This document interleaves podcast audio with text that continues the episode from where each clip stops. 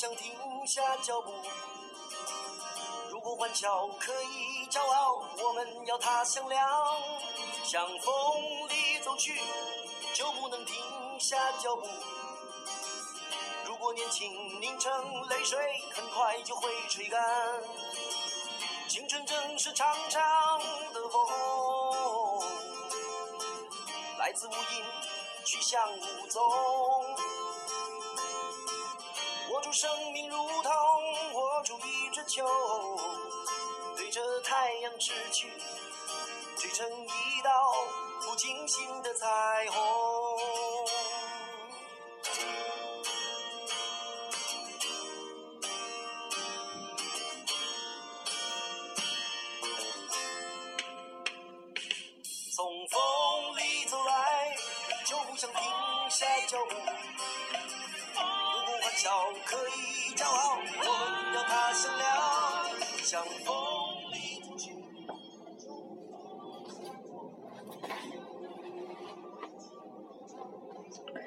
我觉得我们的电台可能嗯需要更多的形式，然后现在稍微有一点浮躁，然后就想看书，嗯，所以所以就是在晚上可以念一些书，然后当做一个节目。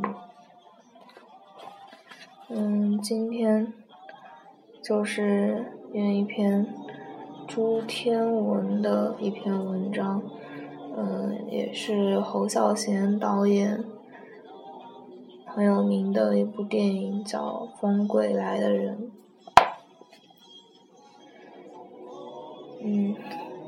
换一下歌。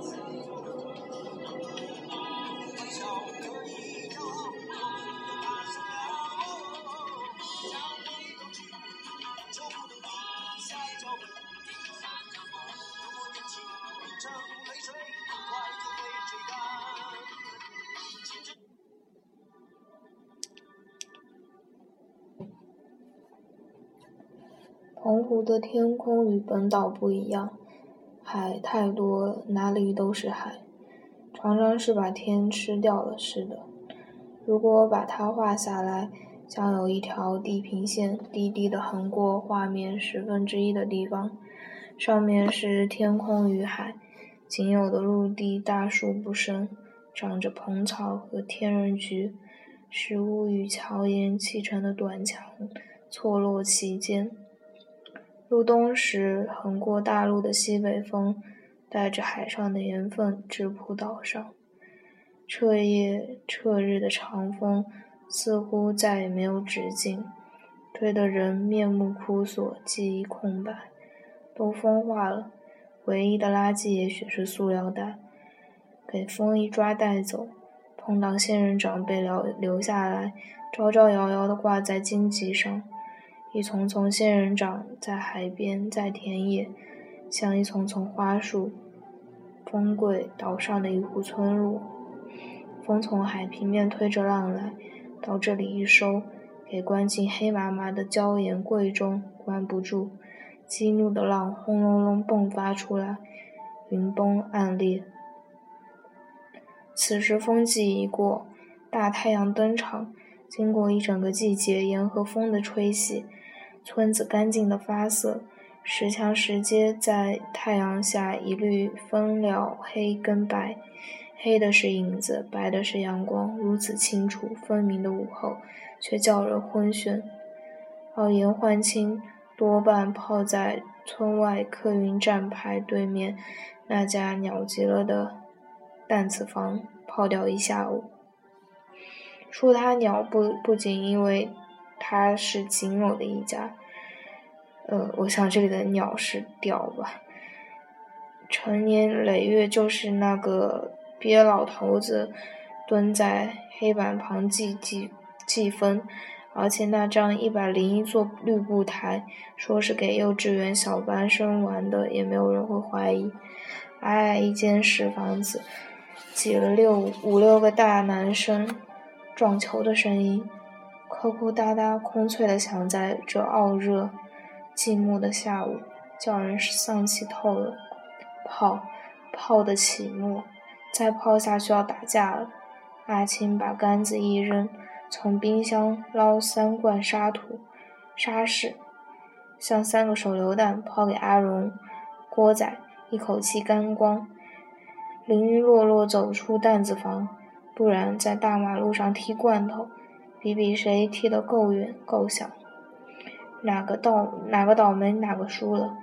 这次不幸的是阿青，被指派朝一干嗯观光客背后跑去，喊着喂喂，跑到一个米粉淘女人面前，九十度一鞠躬，对不起，我认错了人。别老头子可不含糊，把他们的欠账记在墙边日历上。被机车、肥料、水泥广告占去大部分空白的日历，密密麻麻，横的竖的写了不晓得哪国文字。代表阿青他们这一伙的是团黑圈圈，是团黑圈圈。某月某日，汽水几瓶，香烟几包。隔些日子，别老头子他老婆就送到家里来，算算多少钱，已经忘记了从什么时候开始，阿青他母亲连骂他的力气也没了，把钱数给人家，碰巧他在，就跟仇人似的狠狠瞅他一眼。每次他好像看到母亲稀稀疏疏走进里面房间，跪在床边，掀起榻榻米一角。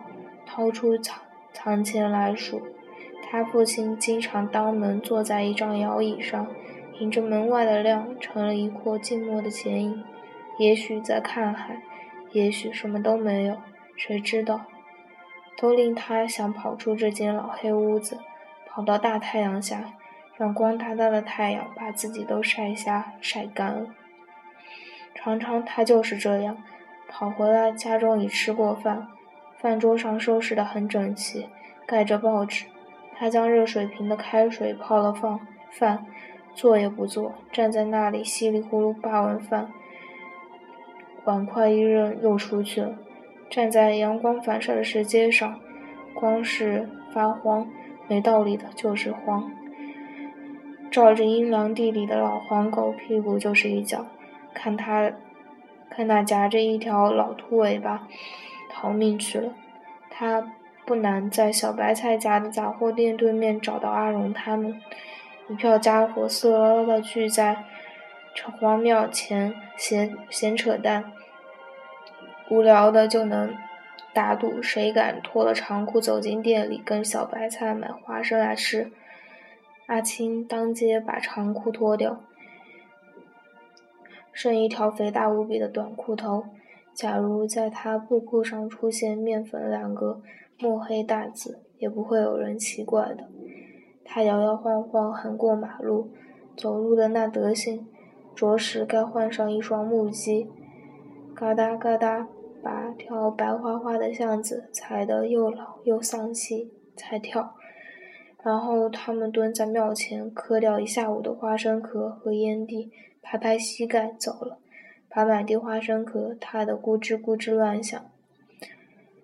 有时候把阿荣家野狗骑出来，几个人扁扁一串挤在挤在车上，呼啸飞到马公镇上看电影。破烂电影院演的不知哪个朝代的祖母电影，从头到尾下不停昏昏呃不从头到尾下不停昏昏暗暗的黄雨似的。他们一排人把腿翘在前面椅背上，几次断片就鸡猫喊叫，吹起口哨来。阿青两条胳膊摊在椅背上，成一个大字，望着戏院屋顶的破洞瓦缝中透进来的光线，光里忙忙乱乱的跑着灰尘，就像他，就像他在那栋老黑屋子。很远以前的事，他父亲还没有被棒球打到太阳穴以前的事了。好像是晚上的船到马公，父亲从本岛回来，到家他们却睡了。母亲一个个喊醒他们，看着父亲给他们带了些什么好玩意儿。哥哥是一套二十四孝图画故事书，姐姐一盒十六色粉蜡笔，他的是一架玩具飞机。母亲得到一块布料，晕乎乎的灯光下，母亲把料子抖光抖开，透光抖开，天蓝色或是孔雀绿，分不清了。感觉正像是一壶温柔死人的绿水，把他们都包在里面了。父亲笑呵呵地把他一举举到半空中，撞到了灯泡，灯光一摇动，屋子里的影子都撞撞都撞撞长长的跑了出来，房屋像船在大浪浪上大大晃起来。母亲似乎不太满意布料的颜色，说说是太年轻了。但那个晚上真是快乐的。父亲还打开一盒绿豆糕，有梅花形、六角形、鸡心形、枕头形，让他优先选一块。他选了正方形，觉得很像漫画书里他所爱的机器人。还记得姐姐那块鸡心形的舍不得吃，用日日历纸包好藏在抽屉里，第二天却被老鼠吃掉了。姐姐哇哇大哭，虽然再补给她一块绿豆糕，仍是伤心了好久。还有五爪苹果，当场切了一个五口人吃，一人分到一爪。姐姐也是弄到香黄的苹果肉都铁锈光了，才极其宝贵的用门牙一点一点刮着吃掉，根本是个童话故事，光阴光明快乐的结尾是吧？假如严焕清之中还没有忘失他自己，那是在他的人很深很深的地方，有一颗灿烂发光的宝石，一个梦他自己也不知的梦。他在梦里被人摇醒，阿荣叫他快看，他伸个大懒腰，看看还是那场没下完的黄雨。不过显然情势大为改观，刚才还是一只只瘟鸡似的家伙。都像打了一针兴奋剂，吱吱喳喳呱噪个没完，也就是看到一段段袅袅的、屌屌的阿鸡罢了，也好乐成那德行。一群游民成天劳地的这种想这种泡法，实在也蛮可耻。他明明感到生命一点点、一圈圈都流走了，从他摊成一个大字的手臂，像一条泥黄的河。流流流，都流过去了，他终会浩劫而死。他唯一希望那场下不完的黄雨永远不要停，他就可以像条大肚鱼，永远瘫在这里，干掉、咸掉，然后翘掉。他痛恨最后打出的“剧终”二字，痛恨戏院的太平门吱呀推开，一箩筐太阳光轰轰噔噔的跌进来。阿荣摇晃他。啊，阿青走了，痛苦走出电影院，给门口水泥地上刺啦啦的反光一照，火眼金睛不要活了。可是照样，严焕清还是三天两头混在戏院门口打香肠，也打不出什么屌事，顶多赢了一大串肠子大家吃。郭仔老爸在船屋替人修船，郭仔有时去帮忙打打零工。偶尔，他们发了兴头，也会潜水去捞蚌壳和海螺，把肉挖出来卖给海鲜店，或弄几个美丽的珊瑚石骗观光客的钱来使使。再不然，赌。这一天，他们跟码头帮猴子赌，码头帮猴子赌，阿青风头顺，哗啦啦一票赢下来，猴子脸上挂不住。手底下不清不楚要搞鬼，被郭仔打个正着，掀了，没排出没没跑出巷子，郭仔就一拳把只落单小猢狲放倒，叫他站起来立正站好，喊几声“风贵三峡万岁”之类的屁话，并且伏地挺身五十个，才敢上他才敢他上路。赢的钱就在马公镇上敲了几杆正式正道的史劳克。还给我叫了一碟清蒸虾菇鳖子和几瓶啤酒吃。晚上阿青回家来，下令时间天光还亮，屋中却已点上了灯。门廊前面，哥哥坐在长凳上，褪了上衣，肩背上一块淤青，让母亲在上面拿浆沾了酒，用力擦揉。牛车撞，哥哥笑笑说：“哥哥是很坚毅的人，跟母亲一路货，瘦瘦薄薄的，经常抿紧了嘴巴，令人觉得这种人是靠一股意志什么的东西活着的。哥哥在马公国中教书，没事到处拜托朋友帮这个完蛋透顶的弟弟安插老绳子工作。哥哥青筋窄窄，脸上很少笑容，偶尔笑起来真是纯洁的要命。当下照妖镜照出了他这个花里胡哨的蠢货。母亲叫他拿粥喂父亲吃，他像是又看到跟父亲走在田间小路上，是父亲打完棒球后回家的路上，推着脚踏车。他那他那时不过是只比脚踏车高一些。忽然发现一条蛇，两人停下脚步，父亲把车子交给他扶着。提了棒球棒，悄悄地走过去，一棒抡下去，击中蛇的头，他还没死，又打打，他把饭喂得太急了，父亲呛住了，咳嗽，喷了一期饭沫，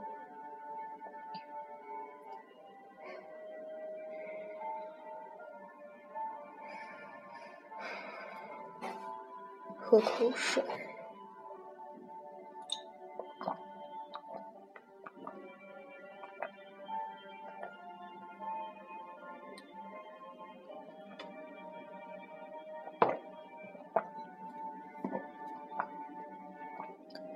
母亲奔过去，劈手夺起夺过饭食，狠的骂：“不甘愿就不要我，不死在外面去，还回来？你还回来做什么？”他站在那里，看着母亲骂他，看着母亲替父亲收拾身上的饭沫。哥哥坐在凳子上，一边忧愁地望着他，一切一切只是跟他没关系似的。他听见院墙外面海上有一艘渔船。扑突扑突，开回堤湾来。后来他才从小胖那里知道，哥哥并不是给牛车撞的。当当天下午放学时候，猴子把哥哥架到巷子里，将哥哥身上的钱都刮走。阿青找到郭仔他们，野狼骑到马公去。傍晚在鱼市场前面的摊子找到猴子一票，上前就打，打到市场里面。猴子从地上抓了块砖头就盖过来，被郭仔抄起一根铲鱼的铲子，照脸抡去。猴子惨叫一声，倒在地上，额头冒出血来。两边人都呆了。阿荣掉头跑掉，郭仔跟走。阿青眼睁睁看着猴子痛苦的抱着头，一个滚滚到他脚前，他机灵一抽脚也跑了。血红的落日像咸鸭蛋黄，浸在金粼粼的海面。郭仔走到浪里，把手脚冲进，摩托车支在海滩上。一道轮影老远从大马路斜斜地划过细白的沙岸，沙上平躺着两个人。空寂的海边再没有别人。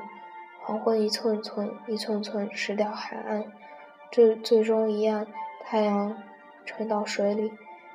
沙上起了风，细细轻轻的晚凉的风，叫人很很累很累的，想丢掉这一身臭重皮囊，让潮水把自己带走，走得远远。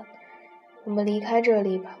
阿青趴在沙里，很低很远的声音说：“猴子他家人告到警察局，哥哥和郭仔老爸来找他们的时候，他们已在内安混了好几天。”是郭仔老舅的一栋空房子，老舅都住到台北郭仔表姐家了，久久回来一次，钥匙寄放在郭仔家。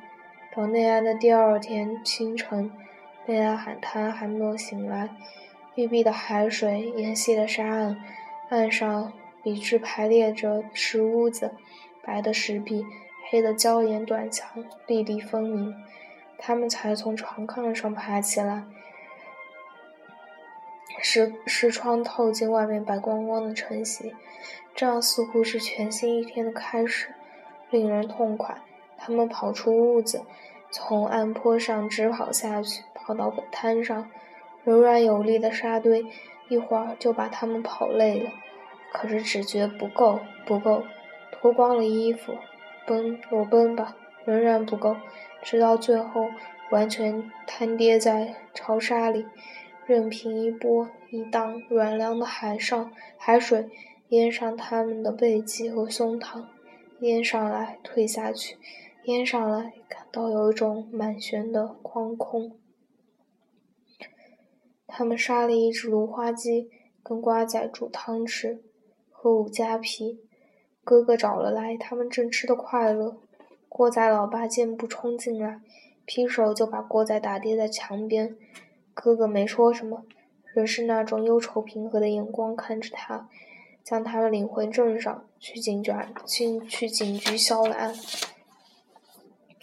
回到家是中元节，巷子人家门口烧着火盆，卷着烟，卷着火星星。窗屋外一张供床，陈设了苹果、香烛。姐姐从顶湾婆家送来一箱腌鱼，拜完了神明，收着供菜，讲没两句话，姐姐气上来骂他：“你有种打人家，就有种负责任，跑掉了这算什么？我的事你别管，我不管，是哥帮你去道歉赔钱，谁叫那人打哥哥？”姐姐冷笑道：“你行，你去打人家。”你去打人家，你就是流氓哎！人家整不到你是不是？你有没有想到，他们再要再去打哥哥？敢！我叫他们去死！母亲在灶台上剁剁剁切菜，气急了，抓起菜刀朝他就丢过来，咻的飞过他脚，当啷在地上。他靠到墙边，慢慢撅起裤脚，见小腿肚翻起了一块白肉皮。随即渗出血来，母亲跑过去弯身一捡，顿时老泪婆娑，哭喊：“阿红，拿毛巾来，快！阿红！”他低头看看母，看着母亲跟姐姐两颗蓬松的脑袋，蹲在他跟前，忙乱的擦药敷伤，也没有疼痛的感觉，只是发现母亲头顶心一丛枯燥的斑白发。扬起脸，仓皇瞅他一眼，额上刻出三四三道四道横纹，让他简直痛恨自己，想赶快逃离这里，跑得老远老远。阿青离开那天，大清早从窗子可以望见母亲已在后院沙地上清理菜圃。哥哥去学校了，屋里幽冥半分，光影中飞着微尘，静寂的屋中。听见炉上湖水开了，咕嘟咕嘟打响。父亲在床上迟缓地翻了个身，还未起床。摇椅空空地占据着他自己的空间。他在私下阅历背面空白处留言，写道：“哥妈，我和阿荣他们去高雄做事。”阿青。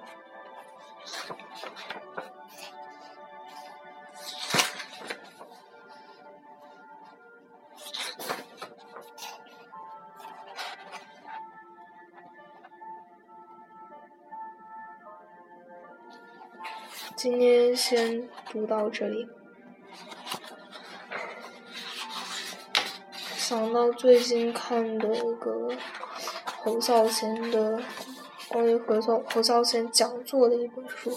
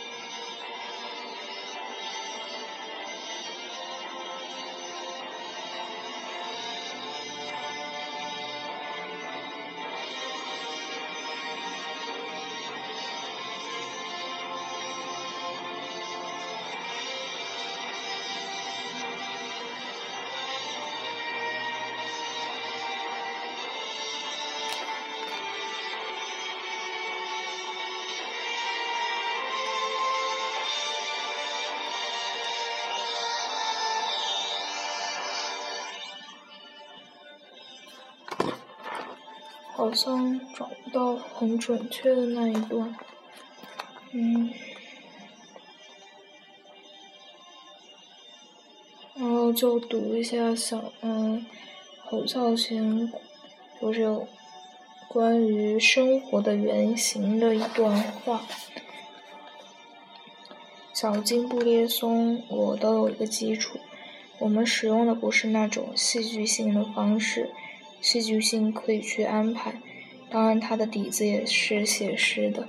我们是将真实生活里的片段拿来使用，所以这跟我们一般的是戏剧性电影是不一样的。这个也是由我看他们的影片而发散到我们相同但又不同的地方，因为我们最终对人的看法、对人世的看法、对生命的看法，其实是有层次的。由于成长背景的不同而不同，我是从我自己的经验中，我自己导演的第一部电影是《风归来的人》，之前我都是在电影的体系里写写写很多剧本，非常戏剧性的那种，非常卖座，都是明星来演，凤飞飞、林凤娇、沈燕，每个片子都是大卖，但到了拍《风归来的人》的时候，没有，就是一群小鬼。比如艺校刚毕业的钮承泽他们，我就开始拍他们。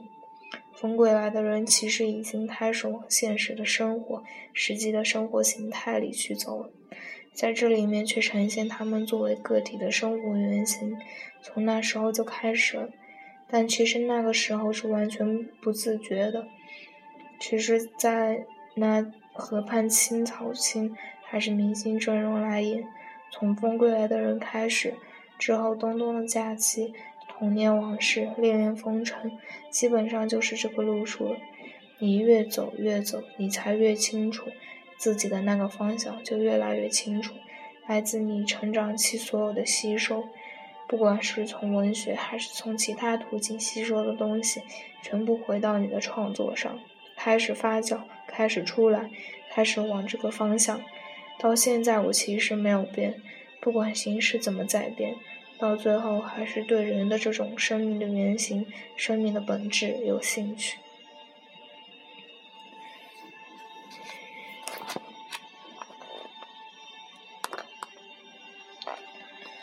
嗯，差不多就这样。